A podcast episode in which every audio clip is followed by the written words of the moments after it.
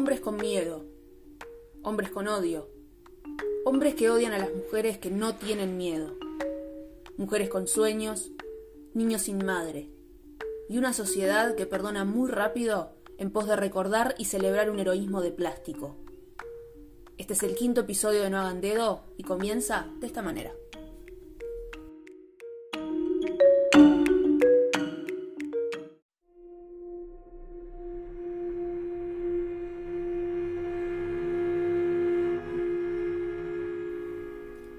Alicia Muñiz nació en Montevideo, Uruguay, el 18 de agosto de 1955, más precisamente en el barrio La Unión.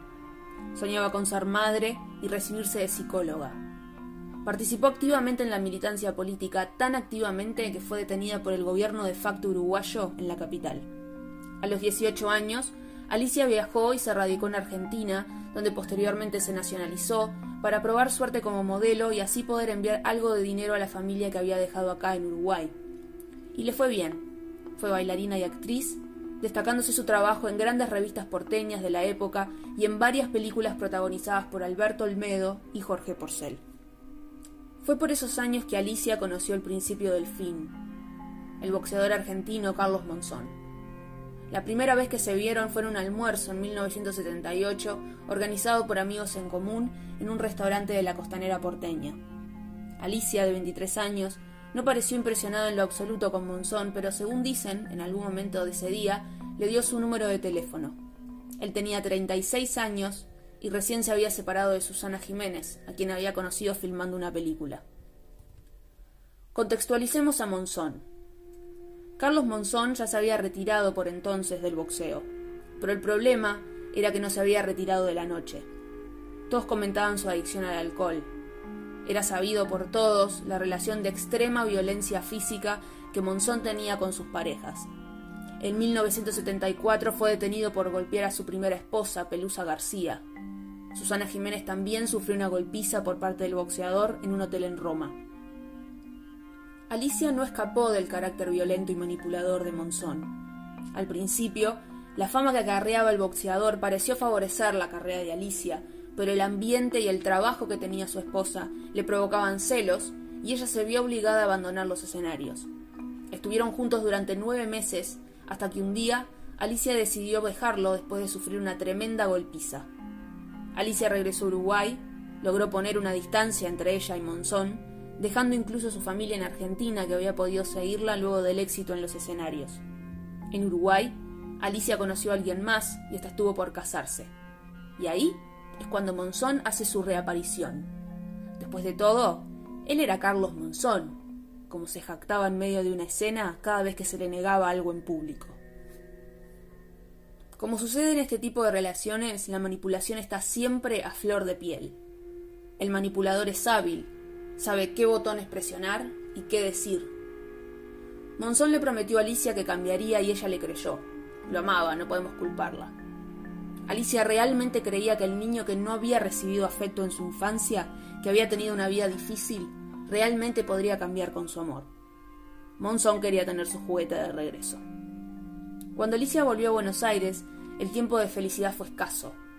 Al mes de la reconciliación, quedó embarazada el 28 de diciembre de 1981 nació Maximiliano, el único hijo de la pareja. La llegada del niño aplacó un poco la tormenta. Los expertos le llaman a este periodo de calma de un golpeador la meseta. Durante este tiempo, Monzón se jactaba abiertamente de su relación con Alicia, de que ella era lo que su vida necesitaba, de que a Alicia le gustaba vivir para su bebé, que tenía un auto, que visitaba a sus amigas, pero no de noche. De noche salía solo con él. Pero nada de esto era verdad. Alicia no era libre, no podía trabajar, no podía salir, dependía económicamente del padre de su hijo y ni siquiera podía ver a sus amigas. La constante violencia hizo que un par de años después Alicia intentara alejarse de Monzón. En noviembre del 83 se separa por segunda vez. En la prensa alegó que Monzón estaba tomando mucho y que con él no se podía vivir. Estaba cansada, estaba desgastada. En el 87, Alicia decidió retomar su carrera de modelo para dejar de depender económicamente de Monzón. Llegaba a las pasarelas con los brazos llenos de moretones. Alicia presentó dos denuncias en la sede policial, una en el 86 y otra en el 87. Según sus amigas, la policía se le reía en la cara cada vez que mencionaba a Monzón como sujeto de la denuncia. ¿Cómo iba a denunciar a Monzón? ¿Cómo iba a denunciar al campeón? Estaba totalmente loca. La misma policía lo contactaba y Monzón entraba a la comisaría con una botella de whisky abajo del brazo. Tomaba con los policías, le firmaba un par de autógrafos y se iba. A seguir pegándole a Alicia. Luego de una nueva separación, Alicia decide volver a Uruguay. Quería llevarse a su hijo y para eso necesitaba que Monzón, que estaba en La Plata, pasando unos días con Maxi, le firmara un papel. Un golpe tremendo para el boxeador. Alicia sin su hijo no vivía, menos iba a irse a ningún lado, y eso Monzón lo sabía. ¿Querés al nene? Venía a buscarlo. Y eso hizo.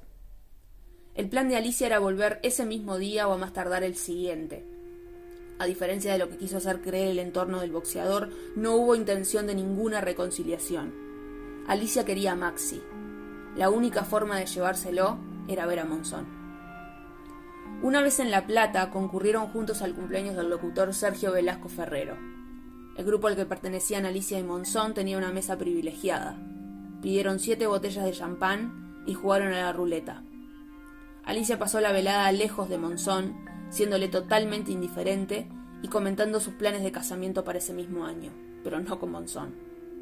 El boxeador, por su parte, no paraba de perder a la ruleta. Al bajarse del taxi que lo llevó de nuevo a la residencia de Monzón, ya habían empezado a discutir. Alicia fue asesinada el 14 de febrero de 1988, poco antes de las 6 de la mañana. Monzón la golpeó brutalmente, la estranguló y la tiró por el balcón. Maxi dormía en la misma habitación en la que ocurrieron los hechos. Según las palabras del femicida, Alicia se había suicidado, pero fue muy sencillo demostrar que mentía. Se hicieron dos autopsias al cuerpo de Alicia. La segunda demostró que ya estaba en estado agónico cuando cayó del balcón, presentando fracturas del cartílago tiroides, un cartílago que conforma la tráquea y contiene la laringe, y el hueso ioides, un hueso ubicado debajo de la lengua y sobre el cartílago tiroides. El golpe terminó de matarla. El femicida Carlos Monzón fue condenado a 11 años de prisión por el asesinato de Alicia. El juez de la causa, Jorge Simón Isaac, concluyó que el femicida obró con plena conciencia criminal de sus actos. Sin embargo, hubo algunos atenuantes como el hecho de que no fue planificado ni a sangre fría, sino más bien por emoción violenta y bajo los efectos del alcohol. También se consideraron sus antecedentes de violencia de género y las numerosas denuncias que Alicia hizo en la comisaría en su contra. Hasta el día de hoy Monzón sigue siendo considerado un campeón. No faltaron aquellos que lo alentaban en su traslado a declarar en los tribunales de Mar del Plata. Es momento de entender que los campeones no matan mujeres.